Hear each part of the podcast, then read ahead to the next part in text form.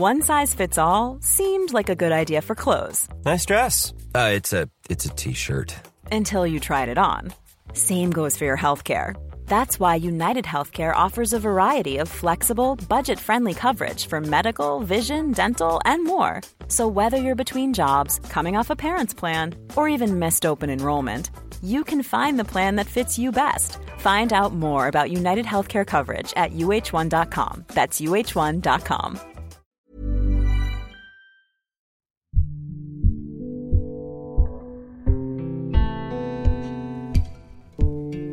Salut, c'est Thomas Rozek. On s'est intéressé dans l'épisode précédent au terrorisme d'extrême droite en Allemagne, un épisode au cours duquel on soulignait notamment que le pays est loin d'être le seul à être confronté au phénomène. C'est le cas des États-Unis, évidemment, de la Nouvelle-Zélande aussi, mais également de la France. On l'a vu entre autres tout récemment lorsqu'a été arrêté puis mis en examen le numéro 2 de l'ambassade de France au Salvador, soupçonné d'appartenir au groupe AFO, une cellule d'extrême droite dont l'un des objectifs aurait été, en cas d'attentat islamiste, de frapper en représailles des lieux ou des personnes identifiées par eux comme sympathisants de l'islam radical. L'existence de ces groupuscules aux ambitions violentes, elle vient nous rappeler une réalité qu'on a du mal à concevoir, celle de la continuité dans le temps des idéologies fascistes ou totalitaires du XXe siècle. Comment ont-elles survécu et surtout évolué pour coller aux mutations de nos sociétés? Dans quelle mesure ont-elles tissé entre pays des liens? Est-ce qu'il existe une internationale fasciste? Ce sera notre épisode du jour. Bienvenue dans Programme B.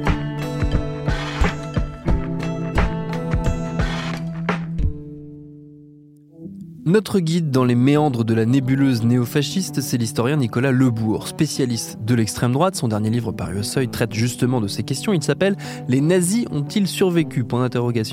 J'ai commencé par lui demander si on ne s'était pas un peu vite collectivement convaincu dès la fin de la guerre, au nom de la réunification nationale, que la trajectoire de ces idéologies s'était arrêtée brutalement en 1945. Alors vous avez tout à fait raison, parce qu'il y a cette espèce de mythe qui a eu très longtemps dans l'histoire, dans la science politique, dans la presse, dans l'opinion publique, qu'effectivement, en 1945, tout s'écroulait avec l'Axe. Or, on sait bien que, par exemple, les idées, ça meurt pas aussi facilement que ça. C'est pas parce que Nuremberg était au sol que toutes les idées étaient au sol. Et puis il y a la question des hommes. Alors bien sûr, en Allemagne, vous avez eu une dénazification, mais vous allez avoir toute une série de réseaux d'anciens SS qui vont se constituer. En général, on en parle de manière un petit peu rocambolesque pour les filières d'évasion vers l'Amérique du Sud, etc.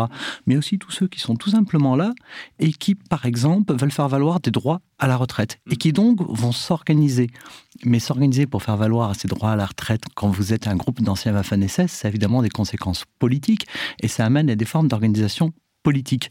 C'est bien qu'effectivement, on, vit, on a vécu assez longtemps sur ce mythe, ou bien c'était le mythe inverse, effectivement, avec l'idée qu'au contraire, il y aurait un ordre secret noir qui serait constitué, qui aurait continué. Les deux étaient de la mythologie, et donc il s'agit bien évidemment d'arriver à une réalité historique mm. dépassant les deux mythologies. Si on prend par exemple le, cas de la France, c'est vrai qu'on a, on a oublié que euh, pas mal de militaires qui s'étaient engagés volontairement euh, dans, les, dans les corps français euh, associés à, à l'armée allemande, notamment sur le front de l'Est, sont revenus en France et ont dû comme ça continuer. Et il y a eu des organisations qui sont nées justement de, ce retour en France. Exactement, et c'est même le cœur en fait de la reconstitution de l'extrême droite en France, parce qu'il faut bien comprendre, l'épuration en France est faite sur tous les chefs principaux. Jacques Doriot est mort, Pierre Laval est exécuté. Si vous voulez, il y a une espèce de tabula rasa qui est faite. Donc ce sont les anciens du front de l'Est qui ont cette légitimité de l'engagement physique, qui vont être épurés, mais juste quelques mois de camp, qui en sortant, eh ben, eux ont envie de reprendre le combat politique, qui vont constituer des réseaux. Alors ce qu'on voit se faire très rapidement, dès fin 44, c'est des réseaux d'anciens SS qui vont être des réseaux d'entraide sociale d'un côté, et des réseaux de reconstitution politique. Et dès 44, le discours qui se met en place, je cite, c'est Nous sommes la nouvelle résistance. Les Juifs ont fait la guerre à l'Europe à travers leurs pions que sont les États-Unis et l'Union soviétique. Maintenant, les nègres américains, je cite toujours évidemment, et les Mongols soviétiques occupe l'Europe, nous sommes la nouvelle résistance contre la nouvelle occupation. Et donc là, il y a des choses qui vont mûrir au niveau politique, au niveau idéologique, qui vont se faire. Ce qu'il faut bien euh, réussir à, mesurer, c'est ce que vous disiez tout à l'heure, c'est ce juste milieu entre euh, le double mythe, à la fois le mythe donc de la, suppression totale et le mythe d'une internationale massive euh, qui préparerait des coups d'État fascistes dans tous les coins ça représente combien de personnes C'est quelle réalité euh, ces groupuscules à la, sortie, à la sortie de la guerre? Alors, on est sur des groupuscules qui se comptent en dizaines, dans le cas de la France, en dizaines de personnes. Avec, il faut bien voir qu'il y a une particularité de l'extrême droite française par rapport à toutes les autres extrêmes droites en Europe. On a toujours l'idée de penser le fascisme avec ses vastes partis. Hein. Euh, le parti nazi en Allemagne, effectivement, c'est 8 millions de membres. En France, dès l'entre-deux-guerres, on n'a pas du tout cette scène-là. Euh, si la France n'a pas le même destin, c'est aussi parce que le fascisme en France, c'est un réseau de groupuscules, toujours très faible. Et on le voit même, moi j'ai travaillé sur les, euh, les états d'effectifs faits par les services de la police, y compris sous Vichy, on voit que ça ne fonctionne toujours pas, même sous Vichy, les partis fascistes restent tout à fait groupusculaires. En France, dans l'après-seconde guerre mondiale, le plus grand mouvement néofasciste qu'il y a eu, c'est Ordre Nouveau, où sa documentation interne permet de voir qu'il y a eu à peu près 2500 encartés, mais un mouvement moyen, c'est 150 personnes. Les mouvements néo-nazis qui ont rassemblé le plus de gens en France, ça a été la Fédération d'action nationaliste européenne à la fin des années 70, 200 personnes sur la région parisienne, et le Parti nationaliste français européen, c'est à peu près les mêmes choses dans les années 1990, mais avec cette particularité d'avoir enfin intégré ce qu'on appelle la stratégie de l'attention au niveau du terrorisme et d'avoir importé des méthodes terroristes d'Italie qui ont été assez fonctionnelles. Une des questions qui, sous-tend, nous, notre réflexion, c'est la capacité d'organisation entre pays de ces, de ces groupuscules. Dans quelle mesure, assez rapidement, après, après la Seconde Guerre mondiale, ces groupuscules isolés vont commencer à communiquer à un niveau peut-être déjà européen avant de communiquer à un niveau mondial? Alors tout à fait, c'est d'abord une échelle européenne. C'est d'abord l'idée qui est partagée par de nombreux Européens qui sont engagés dans la Waffen-SS durant la Seconde Guerre mondiale. La Waffen-SS, en tout, c'est 900 000 personnes. Il y en a la moitié d'Allemands et l'autre moitié, bah, c'est des Français, des Belges, etc. Donc c'est l'idée que si l'Axe a échoué, c'est parce que c'est la faute à Hitler, c'est la faute au nationalisme allemand d'Hitler. Et que le vrai thème, la vraie question, c'était l'Europe. Donc assez naturellement, ils peuvent basculer. Et puis leur idéologie a mûri. Au départ, lorsque les Français partent sur le front de l'Est, ils sont dans l'idée que c'est une croisade chrétienne contre l'athéisme communiste. À la fin de la guerre, euh, vous voyez ce que, ce que pensent les Waffen-SS français, ils se mettent à parler de tort du Christ, mais de Thor. Euh, ils se mettent à parler de la race blanche à l'échelle mondiale. Alors que le point de vue nazi, les Ariens, les Slaves sont des sous-hommes. Il n'y a pas du tout d'unité de la race blanche. Donc il y a une maturation qui a eu lieu. Et donc ils vont s'organiser à l'échelle européenne après la Seconde Guerre mondiale. Il va y avoir différentes tentatives. Il va y avoir quelques personnalités clés pour cette organisation, d'anciens officiers allemands, une personnalité fondamentale, Sir Oswald Mosley, qui est le chef historique des fascistes britanniques, qui a été interné durant la Seconde Guerre mondiale par Churchill, qui a recouvré sa liberté, et qui va se mettre à théoriser une organisation raciale à l'échelle mondiale, avec l'idée bah, que les Blancs pourraient prendre le nord de l'Afrique, euh, les Noirs garderaient le sud, etc. Et à organiser le monde entier comme ça dans une utopie raciale où chacun serait rangé chez soi. Ça va nous amener à des théories qui à la fin vont se présenter comme quasiment tiers-mondistes à partir des années 70-80. Dans cette évolution, ça va nous amener aussi, Oswald Mosley, c'est la personnalité phare citée par le terroriste de Christchurch en Nouvelle-Zélande l'année dernière. Donc vous voyez, ça va mûrir dans tous les sens au départ des organisations européennes. Elles portent d'ailleurs le nom Mouvement social européen, Nouvel ordre européen, Jeune Europe, qu'un un petit peu particulier, etc. Après, on va aller vers une échelle planifiée. Ça va être la naissance du nationalisme blanc avec parfois encore des références aux nazis. Je pense à l'Union mondiale des nationaux socialistes qui est fondée en 1962. Dans quelle mesure ces groupes sont surveillés? Je sais que notamment euh, Winston Churchill, vous avez parlé de lui, s'était inquiété auprès d'Eisenhower, je crois, qui était président des États-Unis à l'époque, s'était inquiété justement de résurgence et de possibles organisations euh, souterraines qui, se, qui, se, fréquentaient, qui se montaient, qui grandissaient euh, sous leurs yeux. Dans quelle mesure ça a été garder sous l'œil notamment des, services de renseignement. Tout à fait. Par exemple, la fondation de Jeunes Nations, qui est le premier mouvement à mettre en vigueur la, croix celtique comme ça, quand c'est créé après la Seconde Guerre mondiale, vous retrouvez dans les archives du secrétariat général de l'Élysée des échanges qui fait qu'on voit que c'est surveillé au plus haut niveau, alors que c'est un groupuscule, c'est à la base quelques dizaines de personnes. Maintenant, effectivement, Churchill va dire ça à Eisenhower, ce qui nous montre que quand on dit tout ça c'est des fantasmes, tout ça c'est rien comme c'est parfois dit, ben non, c'est pas vrai. Churchill, c'est pas un antifasciste d'opérette, parce que ça pose aussi des problèmes de sécurité. Des problèmes de sécurité évidemment, aujourd'hui, on pense au terrorisme, et à l'époque aussi, mais il n'y a pas que ça. Des problèmes de sécurité parce qu'on a peur que ces gens soient, ce sont encore des guerriers aguerris. C'est au fur et à mesure où ils vont vieillir qu'on n'aura plus peur des anciens Waffen-SS. Mais un ancien Waffen-SS en 1948, c'est encore souvent un jeune homme. Donc, c'est quelqu'un qui peut être dangereux. Et puis, il y a la question de leur positionnement au sein de la guerre froide qui vient de s'ouvrir, de quel côté vont-ils pencher? Et c'est ça qui va aussi leur causer des bisbilles, parce que selon la façon dont ils vont se ranger plutôt dans le camp anticommuniste et donc dans le camp de l'Ouest, ou plutôt dans une interprétation qui va avoir lieu, en particulier d'ailleurs chez les néo-nazis américains, euh, pour laquelle en fait Staline et paradoxalement, alors que les Slaves étaient considérés comme des sous-hommes, bah, serait dernier le rempart des Ariens contre le pouvoir juif qui tiendrait New York, Wall Street, etc. Alors ça pose toute une série de problèmes de sécurité pour les, services. On trouve donc de la documentation de la CIA, on trouve de la documentation de la DST euh, et des autres services de renseignement français, etc. Ce sont des mouvements qui sont pas mal surveillés durant ces décennies-là.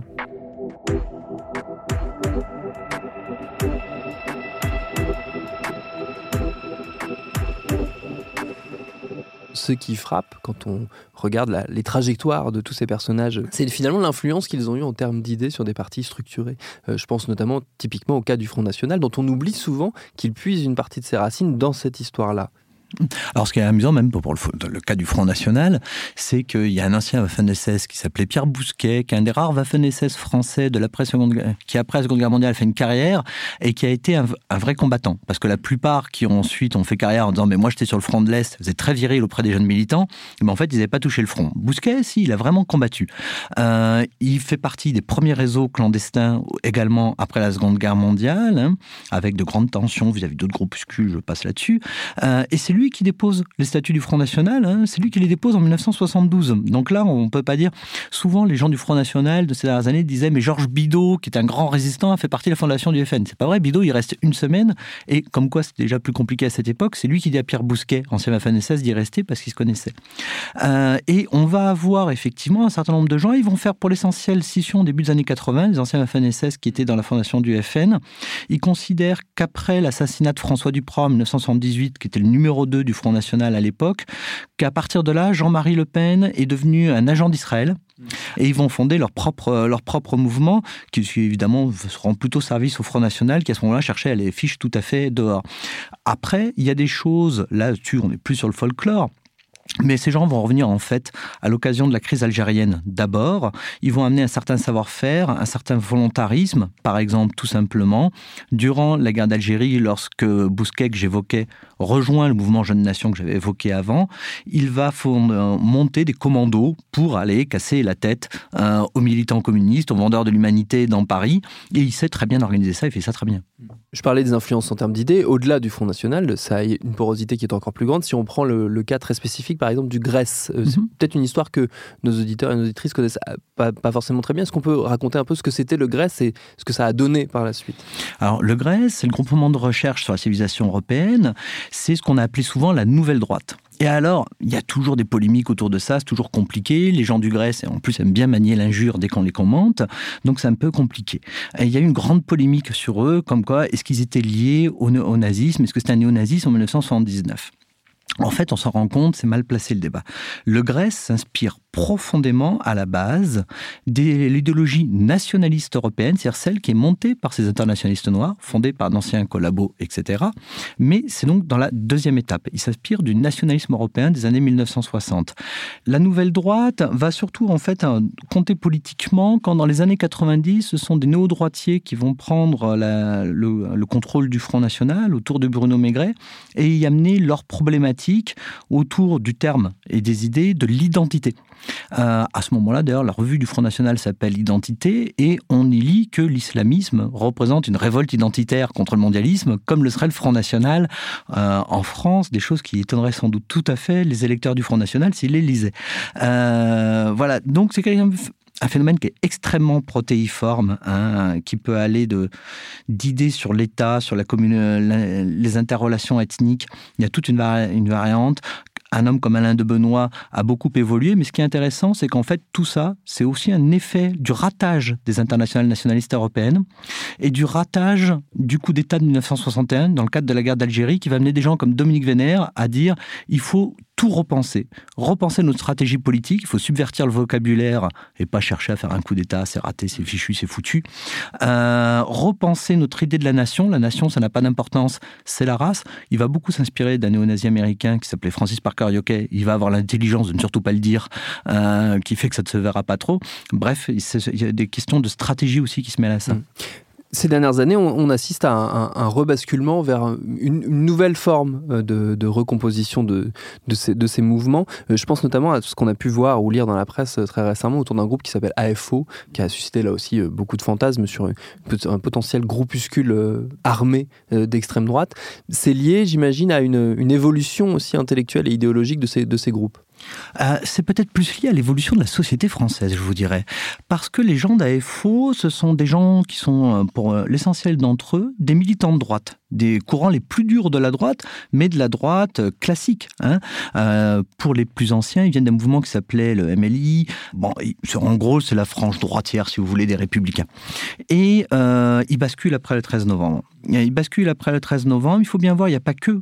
Il y a énormément de gens. 2015, la crise des réfugiés et l'année des attentats en France, leur concordance, euh, ça donne d'un coup d'un seul une matérialité à l'idée que l'immigration est un djihad.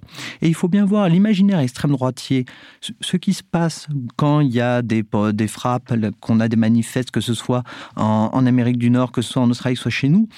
Qu'est-ce qu'on qu'est-ce qu'on entend? C'est l'idée que la globalisation, c'est en fait une orientalisation. Hmm. Et donc l'Occident est en situation de légitime défense par rapport à ces phénomènes-là.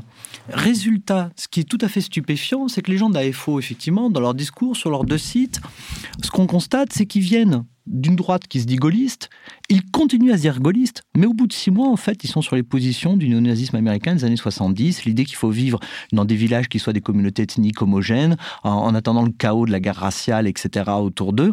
On est sur des positions, mais ils ne le connaissent pas, ce néonazisme américain, ils l'ont pas lu, c'est pas leur problématique, c'est pas leur univers mental, et, et ils continuent à se dire gaullistes, etc., entre eux.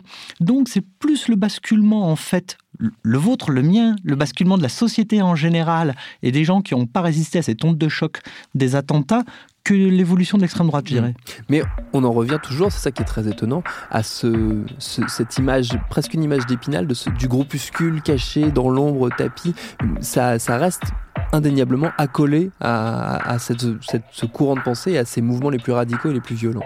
Bah, il y a aussi euh, une pensée obsidionale, une pensée un petit peu paranoïaque quand même dans ce type de courant qui vous pousse à une organisation effectivement en type de cellule. Et puis votre projet politique. Quand votre projet politique, c'est effectivement la subversion armée, euh, euh, les, les, gens d'AFO cherchaient, comme d'autres groupuscules aujourd'hui en Europe, à embaucher des militaires, des policiers, etc., parce qu'ils pensent que la guerre interethnique euh, est quelque chose d'absolument inévitable, que nous allons au grand écroulement et que cet écroulement va être une guerre raciale, c'est assez rationnel, évidemment, de se comportementer, d'aller chercher. Après, en plus, vous avez des, traditions, si j'ose dire, dans, l'extrême droite française, effectivement, justement, Dominique Vénère moquait ça, ce goût du complot, ce goût du groupuscule, fermé, cloisonné, etc. Mais c'est vrai que ça, ça demeure assez structurel. Hein. Hmm. Et ce qui, moi, me, frappe, c'est euh, l'inquiétude que ça peut susciter, notamment quand on voit, justement, vous en parliez, euh, quel type de personnes sont, recrutées. Dans, quelle mesure là encore, on en revient à la question des renseignements et la surveillance de, ces groupes. Dans quelle mesure ces groupes sont surveillés pour ne pas qu'ils aillent trop loin dans la contamination de, l'armée, de la police, de groupes qui peuvent potentiellement se retourner après contre, la société? Alors il faut bien voir là-dessus, on est dans le contexte, hélas, désastreux de, l'après-attentat de la préfecture de police. Euh, quand vous regardez les périodes à haut niveau de terrorisme d'extrême droite, en France. Euh, vous avez la fin des années 70 et vous avez la période de la guerre d'Algérie avec l'organisation de l'armée secrète. Euh, à l'époque, il y a quelque chose qu'on appelle le BDL, le Bureau de liaison qui est en gros l'ancêtre de l'UCLAT, c'est-à-dire ce, effectivement cet organisme qui se charge de rassembler les, services de renseignement. Et le, bureau de liaison est secret hein, à, l'époque. On, y retrouve les gens de la direction de la surveillance du territoire, des renseignements généraux, de la préfecture de police. Et eux, ils s'échangent des informations sur les policiers et les militaires euh, sur lesquels ils ont des soupçons. Jusqu'en 1965, vous avez des documents de la sûreté militaire qui contactent les services de police en disant nous avons des doutes sur tel, tel, tel officier. On constitue des dossiers, faites-nous remonter vos informations à vous. Et les services, à l'époque, échangent tout à fait pour voir ce genre de choses. Après, justement, ils peuvent parfois ramener des problématiques de l'une sur l'autre. Par exemple, vous avez le démantèlement d'une cellule néo-nazie à Reims au début des années 60. Au départ, les services de renseignement français pensent qu'ils sont liés à des internationales néo-nazis. Il s'avérera que ce n'est pas le cas, mais néanmoins, ils étaient en train de préparer des attentats racistes, avaient des mitraillettes, etc. Donc on arrête tout le monde, ils vont en prison, euh, néanmoins. Donc la question de la surveillance est évidemment une question assez essentielle. Quand vous travaillez sur les fichiers militants, c'est quelque chose dans le long cours, vous voyez l'importance des milieux militaires. Euh, J'ai par exemple évoqué plusieurs fois le cas de Jeunes Nations. Vous avez beaucoup, effectivement, de jeunes gradés dans Jeunes Nations.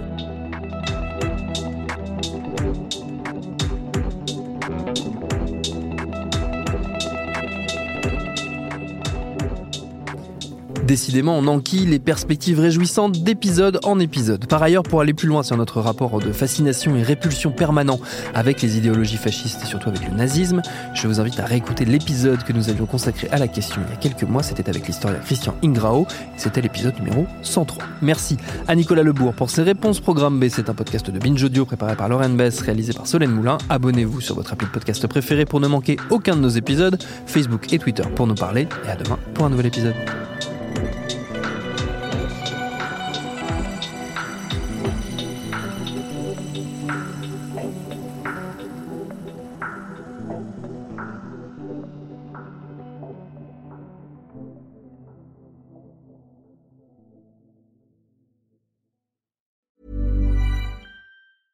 Ever catch yourself eating the same flavorless dinner three days in a row? Dreaming of something better? Well, HelloFresh is your guilt-free dream come true, baby. It's me, Kiki Palmer. Let's wake up those taste buds with hot, juicy pecan-crusted chicken or garlic butter shrimp scampi. Mm. Hello Fresh. Stop dreaming of all the delicious possibilities and dig in at HelloFresh.com. Let's get this dinner party started.